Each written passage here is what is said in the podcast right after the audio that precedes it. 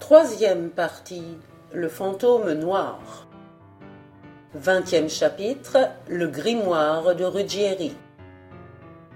Sur la route de Mantes à Dreux, à quelques kilomètres de cette dernière ville, le château de Courteuil, qui datait de la Renaissance, dressait sa magnifique silhouette. Le baron Papillon, qui s'en était rendu acquéreur quelques années auparavant, n'en avait pas fait seulement restaurer l'extérieur. Il avait aussi voulu que l'intérieur fût meublé comme il l'était autrefois, et nous devons dire qu'il avait presque atteint son but. Après avoir franchi une superbe grille monumentale en fer forgé et traversé une vaste cour d'honneur, on pénétrait dans la salle des gardes, ornée de statues et d'armures, et au fond de laquelle s'amorçait un très bel escalier en pierre, à double évolution, qui aboutissait au premier étage à un large vestibule dont les murs étaient tendus de tapisseries de haute lisse.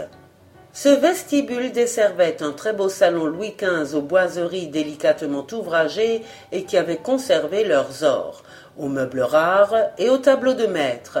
Le parquet était garni d'un splendide et unique tapis de la savonnerie.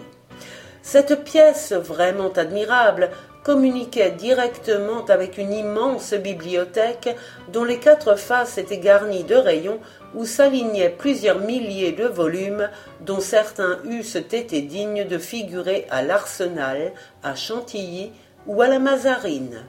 Ce jour-là, dans cette salle, l'homme chargé par le baron Papillon de surveiller toutes ces richesses était assis devant une table Louis XIII sur laquelle reposait un colis de forme rectangulaire et qu'enveloppait une toile d'emballage marquée de plusieurs cachets de cire rouge. Ce personnage n'était autre que le bossu mystérieux, l'un des complices de Belphégor.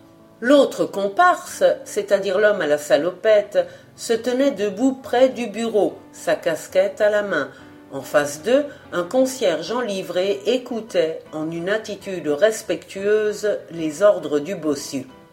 Celui-ci lui disait, sur un ton qui révélait immédiatement la place importante qu'il occupait dans la maison, par suite d'un accident survenu au mécanisme secret des oubliettes, Monsieur le baron a donné l'ordre d'interdire toute visite au château.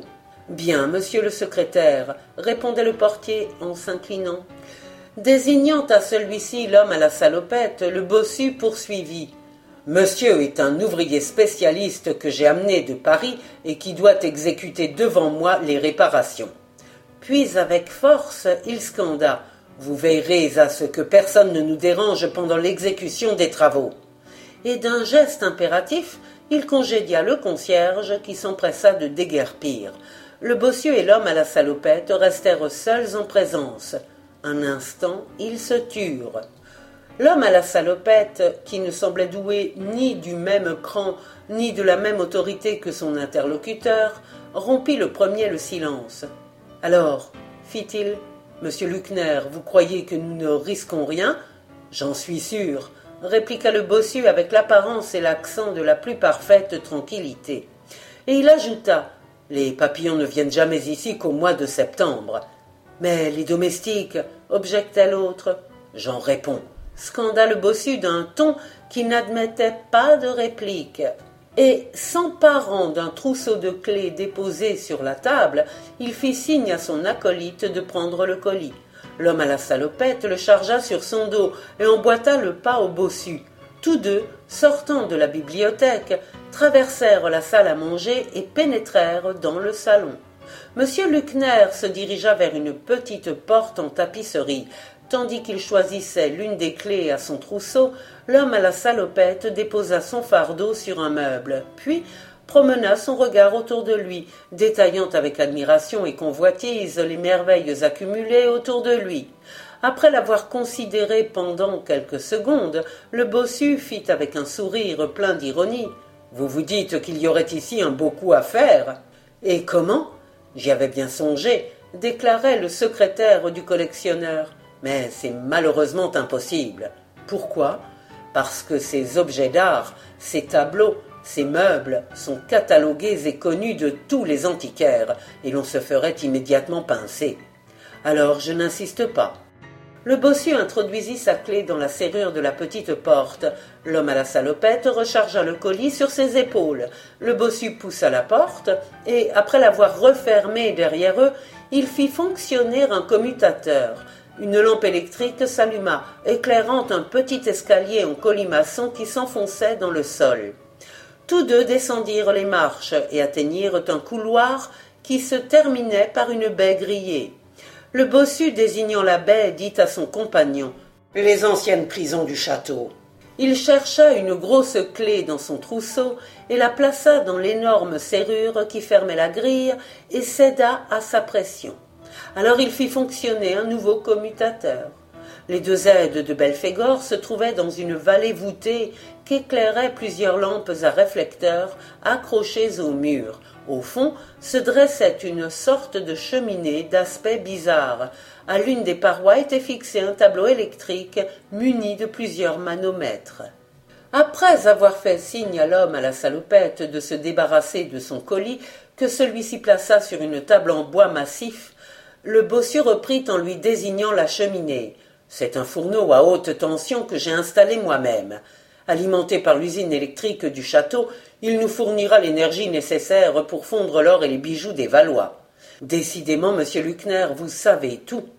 Désignant le colis, le bossu reprit. Nous allons laisser ici le coffre ainsi qu'il nous l'a été ordonné. Dès que Belphégor nous aura rejoints, nous commencerons la fonte des pièces et des bijoux qu'il s'agit de transformer en lingots d'or. Maintenant rentrons vite à Paris, car nous avons un compte à régler avec monsieur Chantecoq. Les deux bandits regagnèrent par le même chemin la cour du château où stationnait la voiturette du bossu. Le concierge s'empressa d'ouvrir la portière, tandis que son compagnon montait dans l'auto, le secrétaire du baron Papillon lança au portier. Nous allons chercher une pièce qui nous manque, et nous reviendrons demain. Et il ajouta, tout en lui glissant un billet dans la main. Voilà pour boire à ma santé. Il s'installa au volant. La voiture démarra, et le concierge de Courteuil, ravi de l'aubaine, s'écria Quel brave homme que ce monsieur Luckner À la même heure, Ménardier était en grande conférence avec monsieur Ferval, directeur de la police judiciaire, lorsqu'un garçon de bureau vint annoncer que monsieur Chantecoq était là. Il est exact au rendez-vous, constata monsieur Ferval. Il ne se doute pas de ce que je vais lui apprendre, scanda l'inspecteur. Faites entrer, ordonnait le directeur de la police judiciaire. Chantecoq apparut, accompagné de Jacques Bellegarde, ou plutôt de Cantarelli.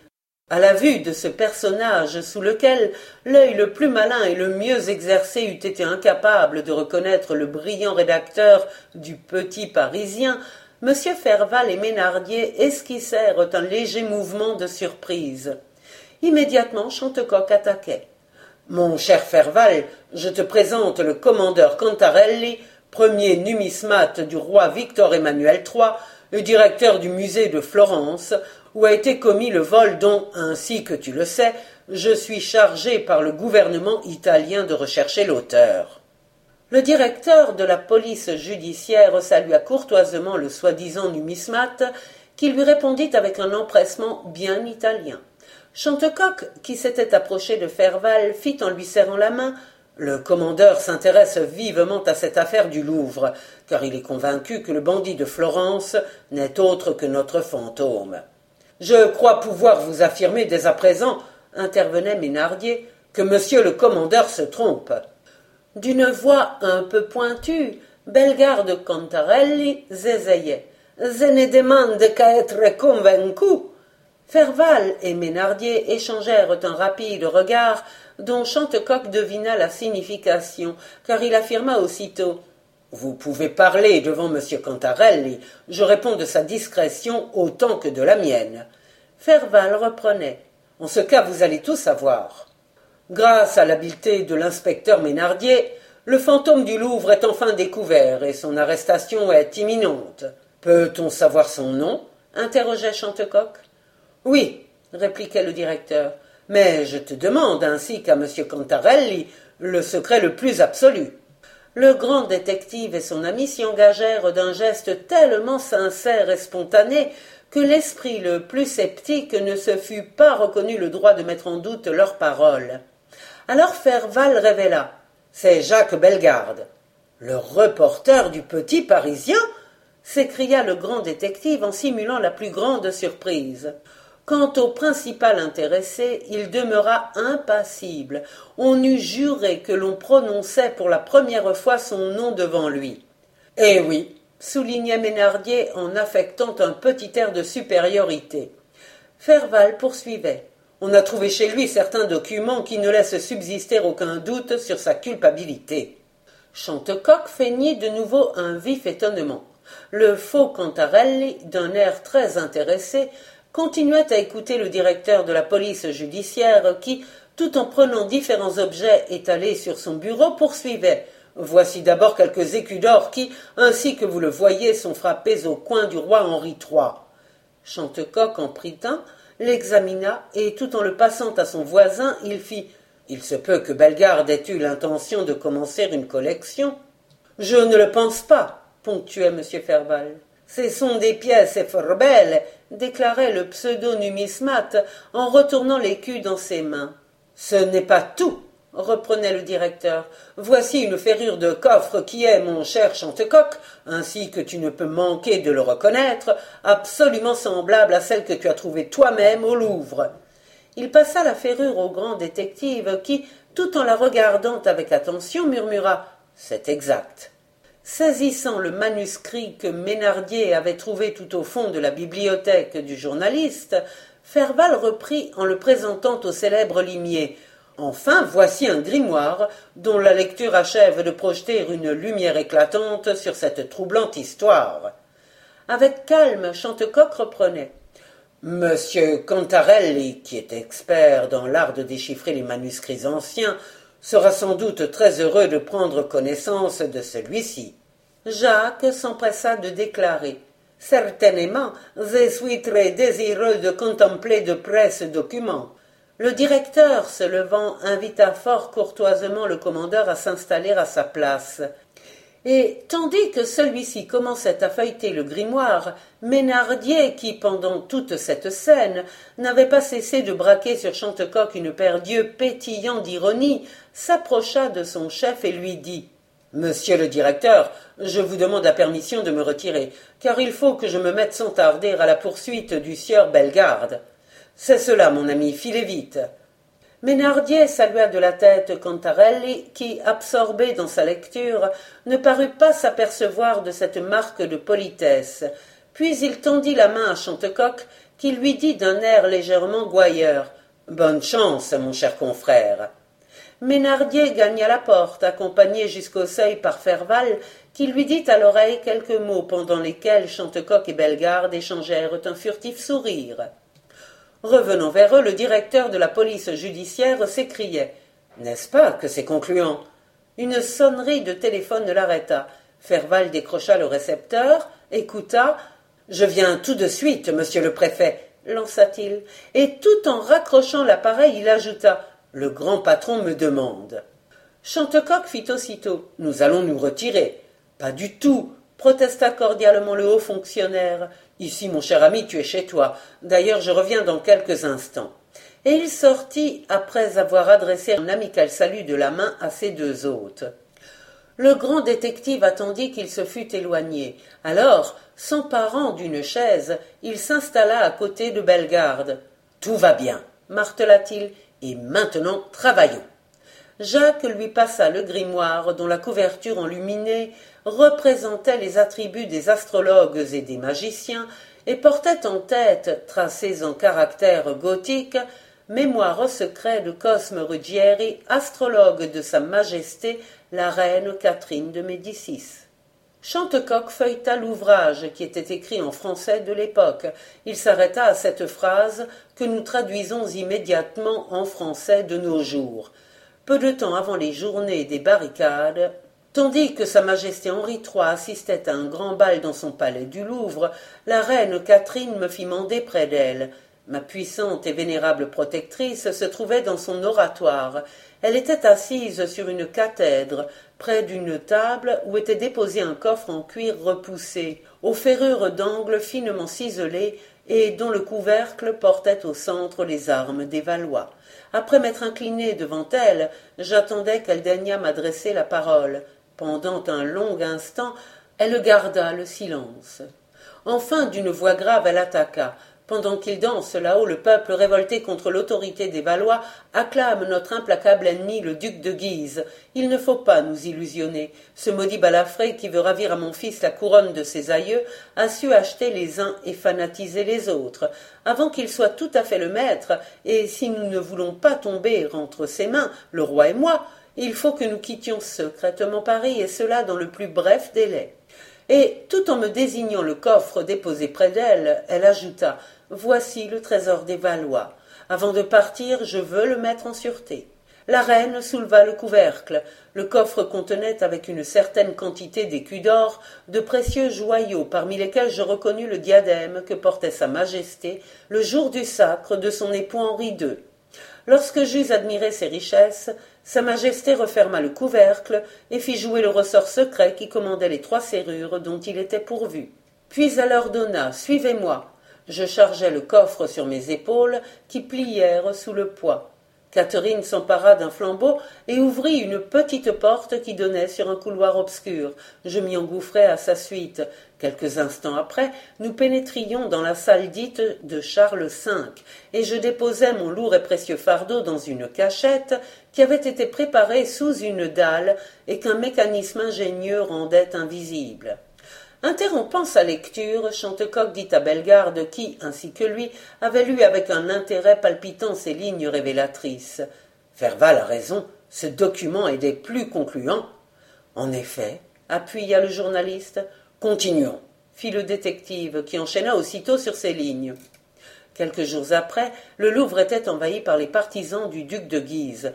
Je réussis à m'enfuir par un passage souterrain partant du grand palier dont l'entrée précède les appartements privés du roi Henri III et qui aboutit derrière le maître-autel de Saint-Germain l'Auxerrois.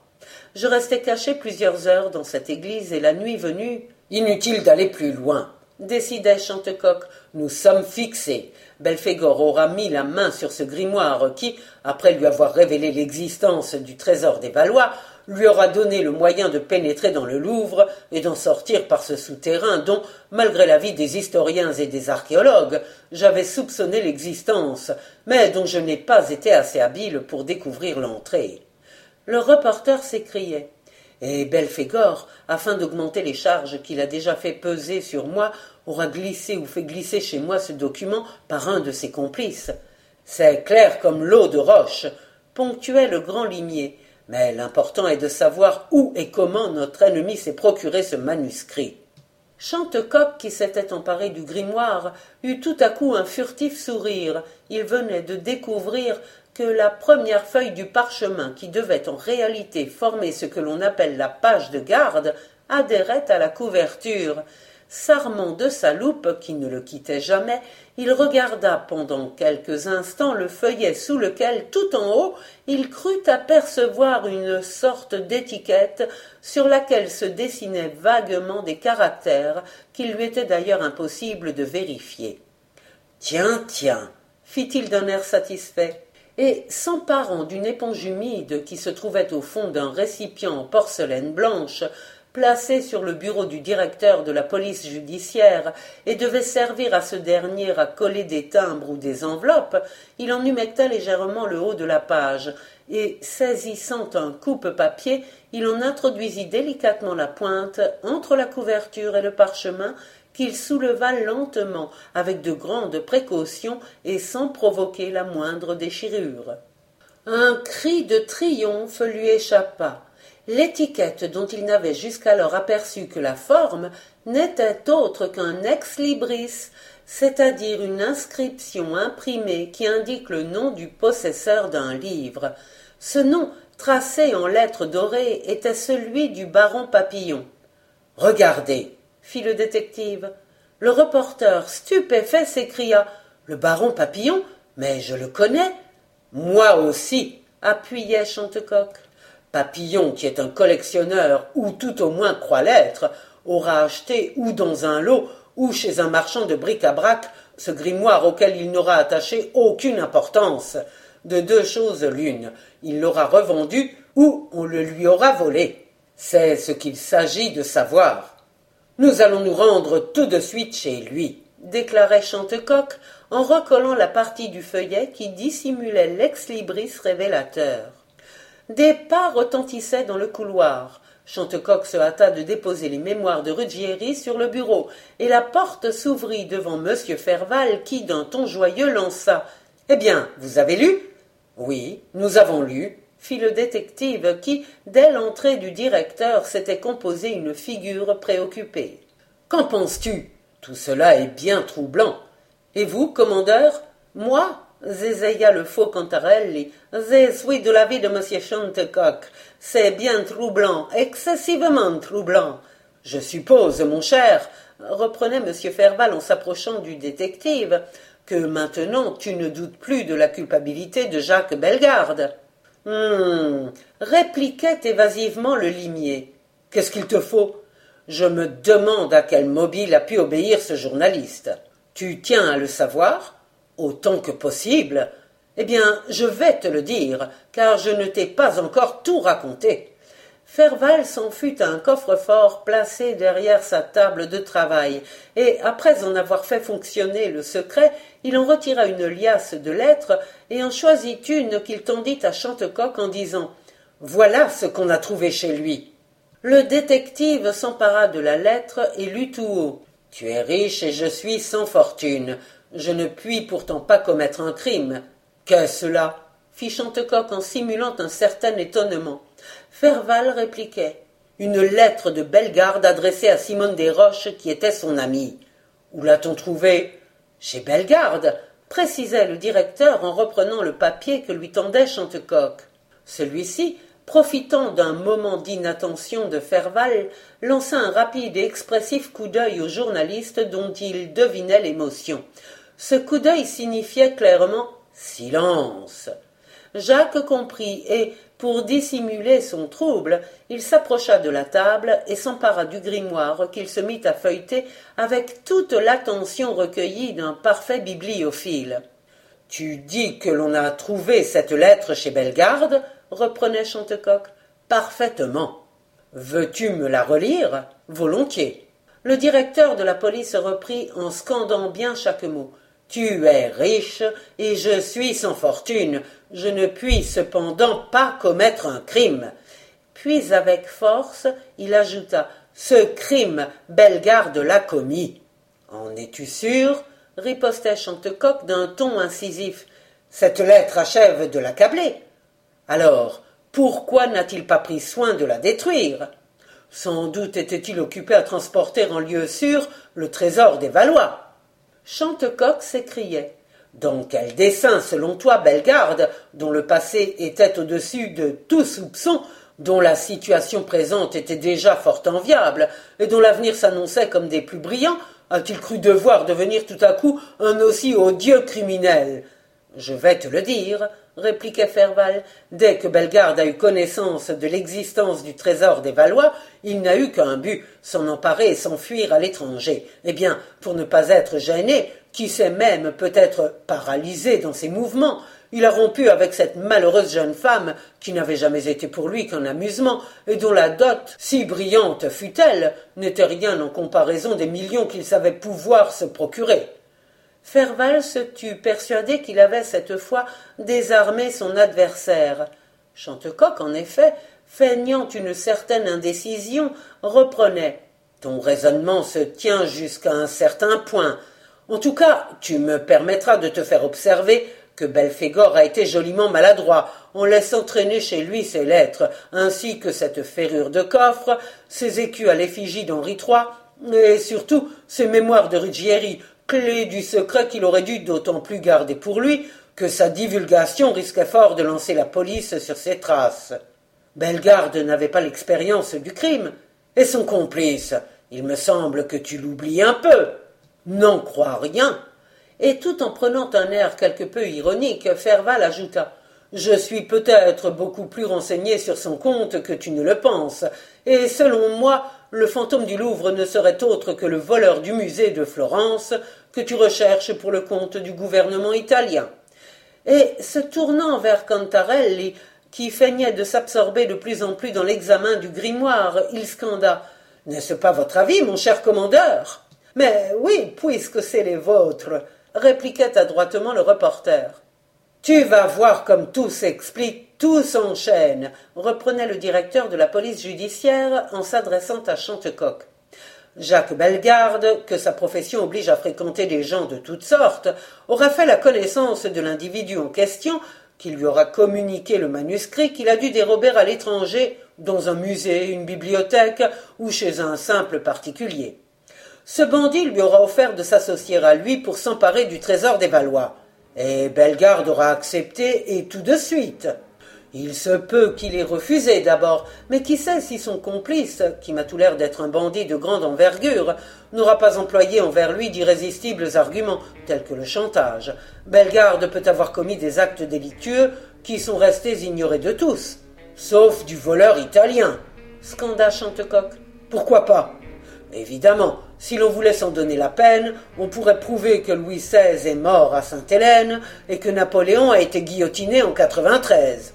Alors, s'écriait le haut fonctionnaire, tu persistes à croire que Bellegarde n'est pas coupable? Veux-tu parier qu'il est innocent? Parier quoi? s'exclamait le directeur en haussant les épaules. Un bon déjeuner auquel nous inviterons le commandeur Cantarelli. Eh bien, soit, accepta Ferval. Alors Chantecoq, tout en prenant un bouton de son veston et en le regardant bien dans les yeux, ajouta Je parie également qu'avant huit jours, je te livrerai les vrais coupables. Tu as perdu, j'ai gagné. Après avoir serré la main du grand détective et du faux commandeur, il les reconduisit tous deux jusqu'à la porte de son cabinet.